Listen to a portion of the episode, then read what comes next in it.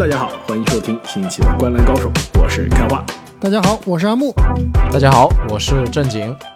那么 NBA 新赛季已经开始了，那新赛季开始还没有一周啊，NBA 就出了一个大新闻。那今天早上其实刚起床的时候啊，这天其实还没亮，这其实是半夜醒了，看了一下手机啊，一下睡不着了。这我一看，这完蛋了，这 NBA 出了一个大新闻啊，詹姆斯哈登在闹了一整个夏天之后啊，终于是如愿所偿，被费城七六人交易给了洛杉矶快船。两位啊，其实我相信你们也是早上醒来的时候才看到这个消息啊。当时看到这个新闻的时候，第一反应是怎样？我没有什么反应，我觉得这个事情只是迟早晚的事情，肯定会发生的，所以不惊讶，完全不惊讶。对，有一种靴子终于落地的感觉，但是确实还是会对争冠格局，包括西部的这个啊季后赛排名啊产生很大的影响。两位一点惊讶都没有吗？为什么要惊讶开花？难道你觉得哈登会跟这个莫雷冰释前嫌吗？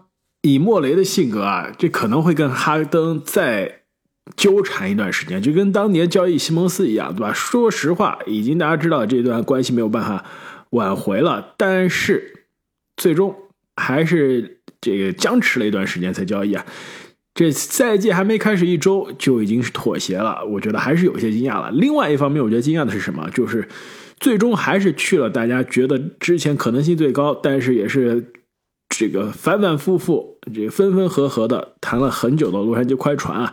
而且据说七六人这边非常想要的、一直想要的曼恩啊，这次终于是快船可以留下来了。就基本上快船以一个比较低的成本，比之前啊预料中更低的成本拿下哈登，我觉得这点也是让我有些惊讶的。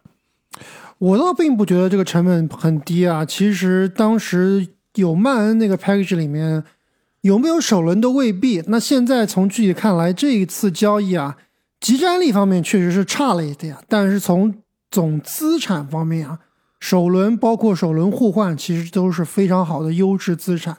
那虽然说这个七六人可能集战力会有所下降，但是这些资产都是可以变现的。要不这样吧，阿木。你还是跟大家来详细的说一下，两边交易的筹码分别是哪些球员、哪些选秀权？那快船这边呢，毫无疑问拿到了这个七十五大詹姆斯哈登以及他的陪嫁 P.J. 卡塔克。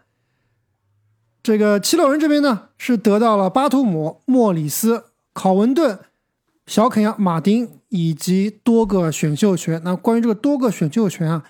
美国这边的这个两个爆料大神沃神和詹姆斯呢，好像说的都不太一样，所以我最后还是参考了这个詹姆斯做的这个最后的啊分析啊。最后据说是二零二六年的一个快船的首轮，那这个首轮呢是来自于雷霆的，所以二零二六年雷霆的首轮，二零二八年快船自己的首轮，另外是两个次轮以及一个首轮互换。所以阿莫，你觉得快船的这个筹码，这个包裹是有足够的诚意，甚至能比上之前坊间传言的以曼恩为主体的交易吗？没错，我觉得曼恩其实这名球员确实挺好用的，但是他能值多少价格？他能值一个首轮吗？我觉得最多也就是一个首轮的价值，可能一个首轮最多一个首轮加一个次轮的价值吧。那最后快船是送上两个首轮，而且想想。这个二零二八年快船的首轮，而且是无保护的，这个是很有可能会非常值钱的，因为有可能是这里面最值钱的一个筹码。没错，而且加上他送出这些激战力啊，虽然说都是一些老的老伤的伤，然后这个年轻的年轻打不了球打不了球，但是呢，总体来说，这个有一个优点就是大合同啊都是到期资产，就是今年，比如莫里斯啊、考文顿啊。虽然说合同很大，但是都是今年到期，夏天以后就薪金就没了。那今年能用就用，用不了可能明年再说。所以我觉得七六人啊得到这些资产是真不差。参考到哈登这个现在这个状况是基本上没有买家的情况下，能给这样一个回报是真的不亏了。要不然这样，我们还是按照我们之前讨论交易的这个惯例啊，我们来给两边交易双方打个分。快船这边。两位怎么评价？怎么打分？正经，你觉得快船这番操作你怎么评价？呃，我觉得还是给到一个 B 加到 A 减的分数吧。就是说，刚刚两位也分析了这个筹码的多少，哪一边呃占便宜，哪一边吃亏。但是从一支志在夺冠，从一支这个刚刚搬了新球馆，需要出成绩，需要吸引球迷来看球的球队，啊来说，只要交易来顶级的联盟的巨星，呃，我觉得就是成功。所以。而且，更何况他们也没有付出自自己最当时最看重的这个曼恩嘛，所以我觉得这笔操作对于快船来说还是一个不错的交易。现在至少从账面上来看，他们是有了去争夺总冠军的这个实力。当然，具体的适配我们等会儿可以再细聊啊，还是有很多的问题。这球馆是即将搬，对吧？对对对，即将搬。我觉得你这思路我非常同意，就是快船啊，它其实是等不起的。而且呢，快船也是输不起的，要的就是赢在当下。谈什么二零二八年啊？二零二八年两位大腿啊，这个都不在了。新球场当时肯定是年轻人，对吧？新的这个重建之后的年轻人在跑了，不看未来，只看当下。其实呢，也就看眼下这一两年，准确说就眼下这一年。这笔交易之后啊，其实球队上的这四大全明星，其实明年夏天理论上都可以跟球队没有任何。牵挂没有这个任何纠葛的，对吧？因为保罗·乔治明年是球员选项啊，南纳德明年球员选项，哈登明年夏天直接是自由球员，呃，威斯布鲁克明年是球员选项，就是连这个被阿木说成是这个叫什么来着陪嫁的是吧？皮皮塔克，你说是不是陪嫁？每年哈登交易都得带着塔克一起，附带就是哈登老伙计嘛，真是的，这拉登哈登的老伙计啊，这个皮皮塔克明年也是。球员选项就是这支球队啊，今年即使赢不了，这个不行了，明年我可以推倒重新来，直接明年缩短时间线就开始重建。所以今年冲一下，其实对于球队来说，完全是符合球队时间线的一个选择。而且呢，在集战力上啊，球队并没有牺牲很多，牺牲的的确是牺牲了一些呃深度。但是哈登的到来啊，一个去年场均二十加十准全明星级别的球员的到来。完全是把这支球队的争冠档次啊提升了很多。其实当时我们三个人在选这个最强梦幻战绩选秀的时候啊，我当时选快船的思路就是这样，对吧？现在这个快船你跟头部西部档次比不了，但是哎，万一真的来交易来哈登呢？市场的预期肯定是要发生翻天覆地变化了。没错，其实我也是很同意两位的观点。我对于快船这笔交易的打分应该是一个 A 的一个。这个分数，那就是因为他这个舰队思路就是赢在当下。那今年这个状态，当然肯定前提是这球队的两位核心保罗·乔治和莱纳德要能够健康。但是就算两位都健康的情况下，他在季后赛里面能不能打得过湖人，能不能打得过勇士，能不能打得过掘金，真不好说。能不能打过太阳，真不好说。但是加了哈登以后啊，我觉得任何一支球队面对这样一支快船。就如果是健康的快船，在季后赛可能真的是五五开的情况，就是这是腥味儿啊，包括球队的啊，这个这个水平啊，真的是非常非常高了。好像交易完之后，快船的夺冠赔率是第五，是吧？现在？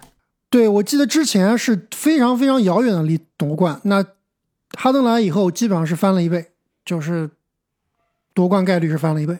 而且啊，其实再补充一下，你们两个都给打分，一个是 B 加到 A 减，一个是 A 啊。其实我跟阿木的思路一样，应该是可以值得一个 A 的评价。为什么能让我把这评价从 A 减上升到 A 啊？PJ 塔克这个筹码的到来，其实是我觉得非常重要的，而且甚至是双赢的。对于七六人那边来说呢，摆脱了。这一个呃，一年一千一百万，而且以他这现在年纪和水平，明年一千一百万可能这个球员选项也会执行，其实就是两年合同了，对吧？这七六人其实要皮塔克，在没有哈登情况下是很尴尬的，那摆脱了这个包袱。但是对于快船这边啊，有了皮特塔克，其实他阵容的灵活性就来了。现在这个首发阵容，如果我们不出意外啊，是威斯布鲁克、詹姆斯哈登、保罗乔治。伦纳德以及祖巴茨，这个阵容对吧？四个外线再加一个正统中锋啊。你你确定是四个外线吗？不是三个外线吗？对，其实我想说的是啊，其实有的时候啊，我们能考虑一下，参考一下哈登跟威少之前联手的时候的思路，就是让威少啊去当球队的内线，我上四个其他有投射的外线球员去搭威少，那这第五个人是谁呢？就把祖巴茨拿下来，我上皮杰塔克，上一个小球阵容，其实有可能能出奇效的。其实我觉得，其其实我觉得开花你还是对 PJ 塔克现在的状态有点过于乐观了。是的，这个哥们儿现在已经快四十岁了，嗯他现在在七六人连底角空位三分都投不进了。其实他的战术价值已经是大大下降了。其阿木的这个陪嫁，说实话我还觉得挺有意思、挺精准又挺有趣的一个描述啊，真的就是一个搭子。我觉得他的战术地位已经不像两个赛季、三个赛季之前，当时这个跟杜兰特纠缠的那个塔克，已经不是那个塔克了。对，已经不是当年雄鹿的塔克了。其实塔克现在的水平啊，我觉得更重要的可能是在更衣室里面，或者说在这个呃场下能够帮呃球队啊打打气，或者说喊喊话。那真正上场有多少能力，现在真的是非常非常有限的。而且刚刚开花说这个预期的首发阵容，我觉得短期内可能真的是这样，就是威少和哈登一起首发。但是从长期的呃这个构造来看啊，威少最好还是去打第六人，那让曼恩，因为曼恩现在受伤了，所以你想让他上也上不了。曼恩如果伤愈归队的话，他其实是很好的，能够弥补一下这个在哈登身边啊防守不好的一个问题。对，虽然说伦纳德和和这个乔治啊防守都非常好，但是这个如果加上曼恩的话，那这个阵容其实是非常非常可怕的。所以威少打替补，曼恩跟哎哈登搭搭档，然后这个两个前锋，等于是两个小前锋啊，来打这个小前锋和大前锋的位置，加一个祖巴茨。那在关键时刻也有也可以把伦纳德就整个打小球，祖巴茨不上不上，然后让威少一起上去冲，我觉得是也是有可以可以打的。但其实这一点正是我没有把这个交易最终提升到 A 或者更高的一个原因啊。我是觉得现在快船的整个阵容还是有一点畸形，畸形，就五六个后卫啊，都不是外线，就都不是锋线，就五六个人是其实只能打后卫的。呃，很多关键时候，就像阿木说的，真的伦纳德是要顶到四号位，甚至是连一个真正的这个内线都没有的这种阵容。我觉得这个阵容。你在面对掘金，在面对湖人的时候啊，会非常非常的难受。呃，如果如果能有后续交易，比如说把鲍威尔啊，或者是什么这种外线后卫交易出去，再来一两个这种内线的球员，我觉得这个我可以上升到 A。对，现在这个四号位基本上没有替补了。首先把这个卡哇伊推到四号位就有一点点难受。然后呢，他连一个四号位的替补都没有，是吧？就像你刚刚所说的皮杰塔克，万能的皮杰塔克能干所有事情。嗯，塔克 顶个十五分钟吧，我觉得防守上来说稍微稍微能够弥补一点，但是进攻几乎是为零啊。那另外两个板凳匪徒打起来都非常厉害啊，比如海兰德啊和这个刚刚正你提到的鲍威尔，但是确实有点重了。而且哈登来了以后啊，可能真不是特别需要这种。非常能抢分的，所以还是得走着瞧。其实另外还非常有趣一点啊，哈登这笔交易也是让哈登跟威少啊再次再续前缘了。第三支不同的球队了。这个 没错，当年这个雷霆三少也是够有意思的，对吧？这各种搭配组合都出现过了，对，而且这两个人 相爱相杀，换了一支球队又一次搭档了，这真的是非常的搞笑。其实上一次两个人的这分手啊。记不清了，是不是完全愉快的分手？好像也不完全是，是吧？呃，肯定比威少离开湖人要要愉快的多。但是应该是两个人都知道，在当时那个情况下，两个人是不搭的。对，没错。所以啊，这一次再续前缘，而且呢，现在其实两个人也不是这支球队的老大老二了。当年在火箭的时候，两个人可是球队的最重要的顶梁柱啊。那现在其实身边有两位更加有成就的、更这样成熟的这些大哥。要有成就吧？对，论成就来说，啊你保罗乔治有一位是更有成就，是不是有一位更有成就，对，另外一位现在可能只能是集战力更强一些，对，集集战力更强一些，所以这两位的压力呢也更小一些，说不定啊，这个适配就比之前更好了。所以聊完了快船这边的这个评价啊，我们再来给七六人打个分吧。两位，七六人这哈登的这笔交易啊，想了一整个夏天了，现在终于是妥协了。妥协了之后的这个换来的筹码值不值，够不够，怎么打分？要不还是阿姆你先开始吧。如果光看纸面上这个交易啊，我觉得是肯定这个分数是不能高的。但是呢，如果你结合上下文来看，我最终觉得这笔交易啊，这七六人啊也能应该打一个 A。就在这种情况下拿到这样的筹码，已经非常不容易了。就刚刚开花开头所说的，他你认为这个莫雷啊可以再等一等？我觉得不能等，绝对不能等。他的情况，哈登的情况跟西蒙斯的情况是完全不一样的。首先，西蒙斯当年是不来报道的，是炸伤的，是可以天天在家休息的。而且西蒙斯的江湖地位、人脉跟哈登比起来太太弱了。哈登跟西蒙斯比起来，他的影响力，他能操控媒体的能力，包括他后备的智囊团，包括他的这些名人的朋友，是可以给他创造很多很多舆论压力的。我怎么觉得哈登背后的智囊团不咋地啊？每次都搞到这种境 正经地。你，正经这种你就错了。你确实看很境地很尴尬，但是你没有发现都达到目的了是吧？过去三年，我我从来没有见过这样的球星啊！过去三年三过去三次交易啊，都是指哪儿打哪儿。就是哈登说我要去这个球队，最后就一定去了这个球队。我觉得强如什么利拉德呀、浓眉啊这样，这个这个，甚至我觉得杜兰特都未必能达哎，到这等一样的水平，浓眉也是指哪打哪的，对不对？啊。但但是但是是对哈登确实是多次重复。哎，你这么一说，好像是当年在火目标箭的时候说我要去篮网，最后就是去篮网，在篮网哪怕跟球队闹得那么那么样的尴尬，说我要去七六人，最后就是七六人。现在说我只去快船，最后哎就是去快船了。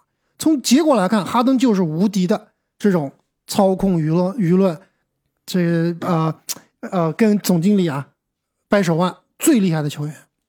所以以这个从这个角度来分析啊，啊、这哈登跟西蒙斯是不一样的。那哈登首先说自己没伤，而且他当时是想去参加客场比赛，被球队拦下来了。那马上客场打完了，回主场了，怎么办？怎么拦？用什么借口拦？哈登来报想来报道，想来训练，你这个莫雷、那纳斯让不让他来？如果来了以后，那么这个整个球队的化学反应氛围是非常非常的尴尬的。所以这个必须啊！为什么这个事情发生在美国东部时间的凌晨三两点？就是非常紧迫，你再不进行这个交易，哈登就要来上班了。所以我觉得，在这种情况下拿到这样的筹码，非常非常不容易了。而且啊，其实球队也是因为之前不让哈登上飞机啊，不让哈登打比赛，今天开始被联盟调查了。其实联盟最新的这个防轮休啊，这个政策其实也是给联盟啊调查这个七六人对哈登事件的处理啊，有了这个借口。这联盟也是开始调查，为什么你当时人家健健康康的，你不给人家打比赛？所以我其实我有点同意这个你的这个观点，就是现在这个节骨眼上非常紧急，两边的这关系没有办法修复了，但是呢，球队也不能硬扛着，就非要不让哈登上场，对吧？呃，而且啊，另外一个角度啊，就是你看一下七六人，差不多是一年半之前，对吧？交易哈登，当时的其实筹码也并不是特别的夸张。当时哈登和米尔萨普一起被从篮网交易到七六人，七六人这边出的是小库里、庄神、西蒙斯和二零二三的一个首轮是非常靠后的首轮，然后二零二七的呃首轮，然后如果当时七六人是这个筹码交易的来的哈登，那我现在把哈登交易走啊，你对比一下两边的这个资产，七六人并没有特别亏，就我这一年半的哈亏登使用了姥姥家好吗？你看看现在本西蒙斯多厉害，真是的。对，我就知道阿莫尼要这么说，但是你阿莫尼用良心讲，当时的西蒙斯的交易价值有多低？我觉得当时这个交易两边其实还是比较的，怎么说呢？比较 make sense 的，就就是还行吧。对啊不能说哪个人特别亏吧。但即使现在你考虑到呃这七六人还用了一年半的哈登，对吧？还是打了两次的季后赛了，我再一次倒卖，其实并不是特别亏亏肯定亏，绝对亏。啊！这你这二零二八的首轮五保护不值钱吗？对，但是你你海底篮网的首轮不值钱吗？肯定也是有可能会很值钱的。我觉得，如果从当下的这个时间点看，我是比较同意阿木的。其实已经是现在能做出的最好的交易，而且能拿回来几乎是最好的筹码了。但是，如果我们回顾整个事件啊，其实，在过去的几个月当中，七六人应该还是有更好的机会去出手哈登，去拿回更多的筹码的。还是因为各种各样的原因，犹豫啊，包括这个想观望啊，希望能修复关系啊，各种各样的原因，我觉得错过了最佳的一个窗口。呃，但最后呢，在可能在临门一脚的时候，有有一点这个亡羊补牢的意思。所以综合来看，我可能给一个还是给一个 B 加左右的分数。哦，你要综合到这个为什么跟哈登闹闹到这步田地啊？那直接给 F，那这绝对是不不及格的，对吧？不是，那你再综合到怎么跟之前西蒙斯也闹吹了是吧？你直接就给对啊 V 好了。你不能在我对这里莫当然雷肯定是你不能滚蛋的无无限延伸，对吧？不能无限延伸。不不不，我觉得莫雷很差劲，非常差劲的，就不是说咱们跟咱们有芥蒂啊，就光看他这个操作水平和球跟球员处理球员关系来说，绝对不及格，他就应该下台下台，应该滚蛋的。对，啊我我觉得啊，都别说莫雷了，你其实整个七六人的整个球队就就有问题。你想想看，之前对吧？为了选秀恶意摆烂多少年，就把整个联盟的文化都带坏了。然后之后你恶意摆烂的结果，你到现在其实也没有真正经过东决过。而且我选了那么多状元，那么多高位的天才，最后呢？对，而且其实我看美国这边的媒体啊，其实大部分都是在指责哈登啊，又闹这一出，因为毕竟有这个 track record，有这个历史嘛，总是搞这种名堂逼宫，然后都闹得特别特别丑陋。但是各位有没有想过，想一想，为什么哈登这次这么的气愤，跟这个之前有过这么长时间啊、呃交情的一个总经理会闹成这样？就是因为就他说了嘛，就 d a r m o r e is a liar，他是一个骗子，而且说了好几遍，而且说的非常非常难听。我觉得他肯定是被莫雷给骗了，对吧？当年为什么他会跟七六人签下一个不是顶薪的，然后还中间这个交易来了 PJ 塔克，还被联盟调查，还罚了款，对吧？罚了选秀权，对吧？当时肯定是口头跟他说过，说，哎，你今年先降个薪，我们有这个空间去签个塔克，没关系，你的未来的钞票，你未来的这个这个合同肯定给你说的好好的。我觉得百分之百是这样子的。那最后，由于哈登可能没有达到最后七六人想要达到的一个效果，所以他们就反悔了。那那你你站在哈登这个角度，你会怎么想？我肯定要跟他闹掰了呀，对吧？我怎么可能说是呃就就就就闷着头就这样就这样往下过了呢？不可能的！你当年承诺我的大合同，现在没给我，那我就是让他跟你闹呀。是的，我如果啊是哈登，我肯定要跟你闹翻的。我觉得这个是很大概率的事件。所以啊，说到最后，就还是七六人管理层太惨，莫雷太惨。而且如果说而且这个七六人的当家球星啊，领领袖大帝，其实我觉得在这里面啊，也没有起到一个特别好的中流砥柱的作用。连续两任，哎，这个这夏天的时候，其实我也已经说过了，对吧？当时我就说了，你其实作为球队老大，你更衣室的文化是由你来建立的。如果更衣室你身边的二当家永远换了两任了，一直出问题，那其实就是你老大的问题了。对我觉得，可恩比能不是德你百分之百的问题，但是你没有把这件事情化解，而且你第一次吃了一个亏了，你下一次有前车之鉴的情况下，你还没有把哈登这个问题危机化解了，你球队老大必须担责任。对恩比德，在我看来还是更像一个有点容易撒脾气、撒泼的一个大男孩啊。他很多时候处理这些问题的时候，没有起到那种镇镇住更衣室的作用，反而我感觉他有一点这个冷眼旁观，或者是真的是心里面觉得，哎，这个人是不是不行？要不我就放任管理层，或者是说用一个比较见不得光的手段把他搞走算了。我觉得他在里面很有可能也扮演了某种不光彩的角色。我觉得他会不会觉得哈登可能不太行，想换一个搭档？我觉得可能真有，就是他是不是那么极力想留住哈登，可能并没有。尤其是看到东部这些竞争对手一个个疯狂补强之后，你说他不眼红，我是不相信的。换个搭档换谁呢？巴图姆嘛。哈登交易走，这换来的没有一个人能对得起他的这个搭档的称号，是吧？所以我们来看一下七六人在交易之后啊，球队的阵容应该是怎样。如果我觉得啊，呃，不出意外，球队的首发应该是马克西、梅尔顿以及乌布雷，然后托比哈里斯、恩比德。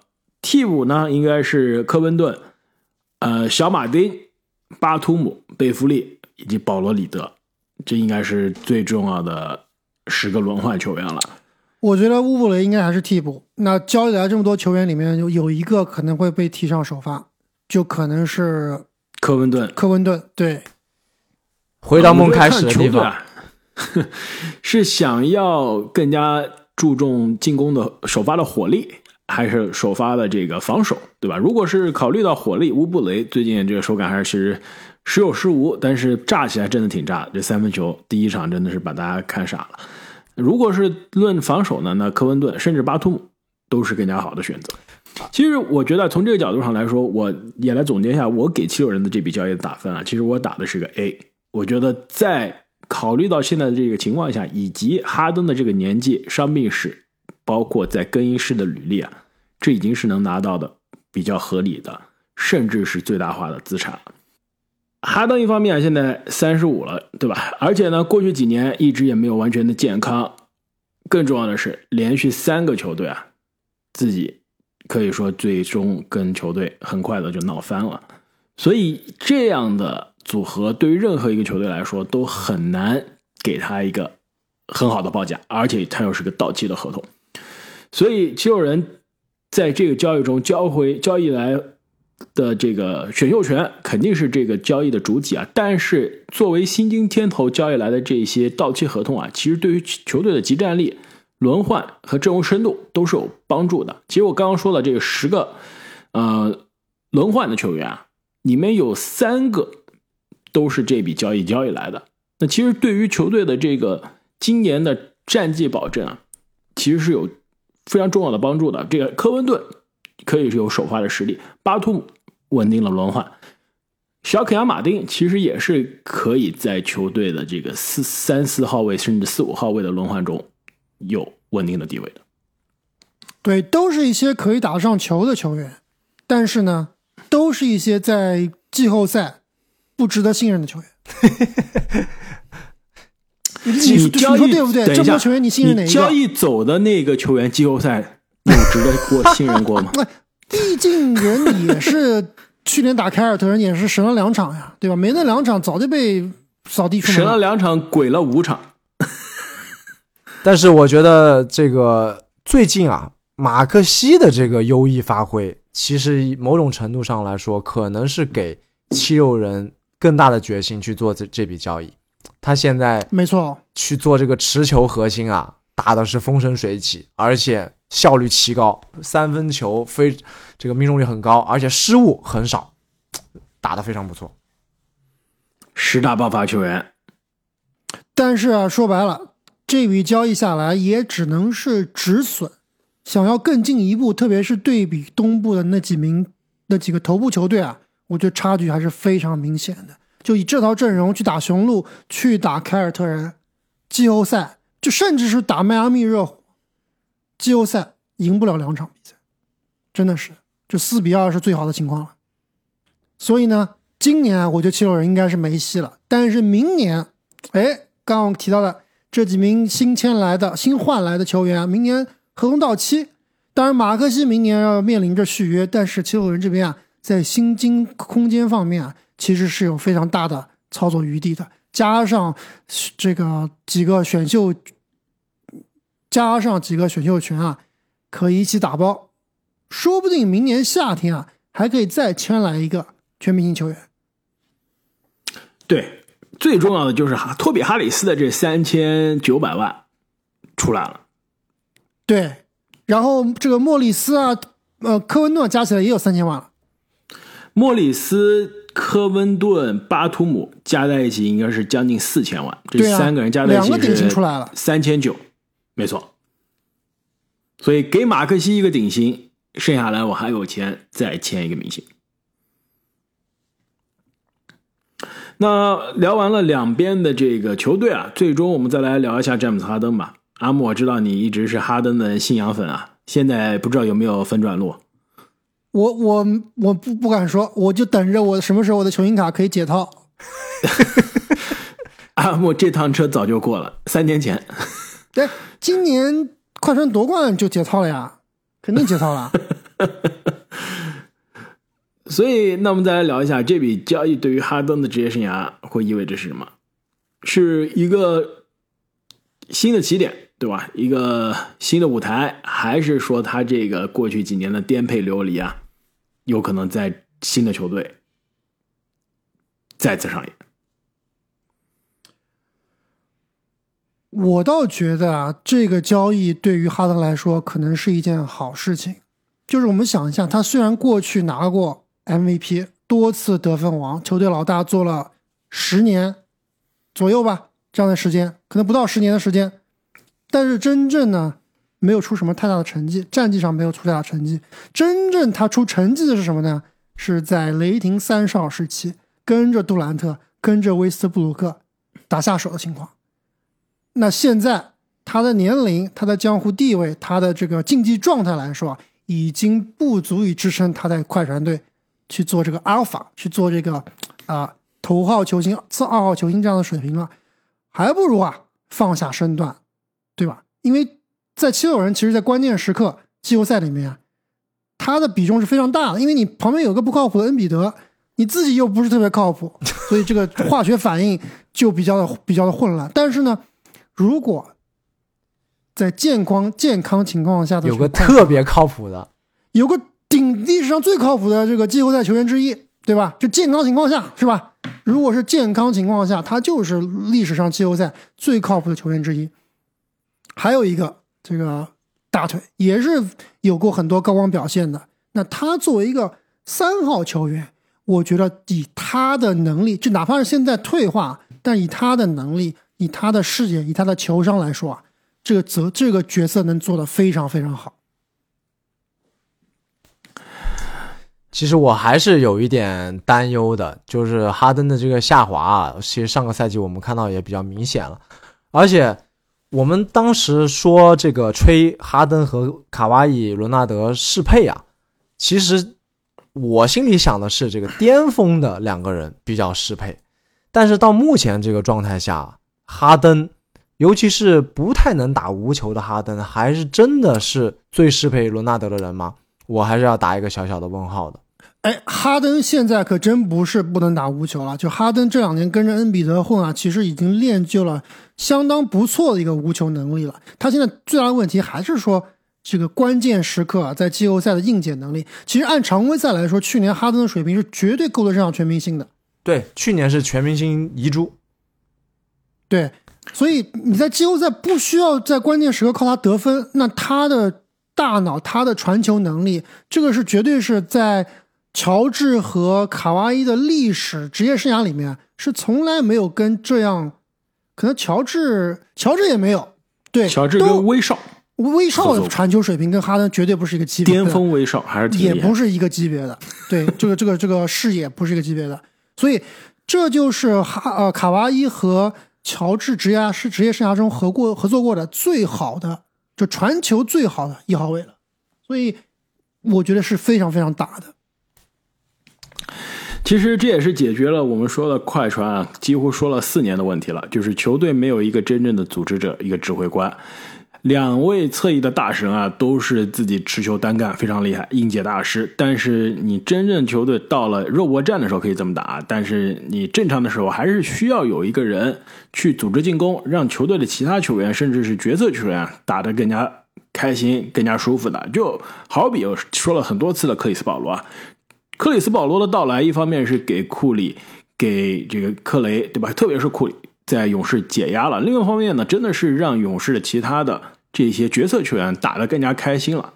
那哈登的到来也是一样，你说他的助攻是不是可以让泡椒、让卡哇伊打得更高效、更开心？肯定是会。但是我觉得更重要的是，他可以让，比如说祖巴茨啊，比如说像鲍威尔，像这些其他的这些角色球员，在这个另外两位大哥不在场的情况下，打得更加舒服。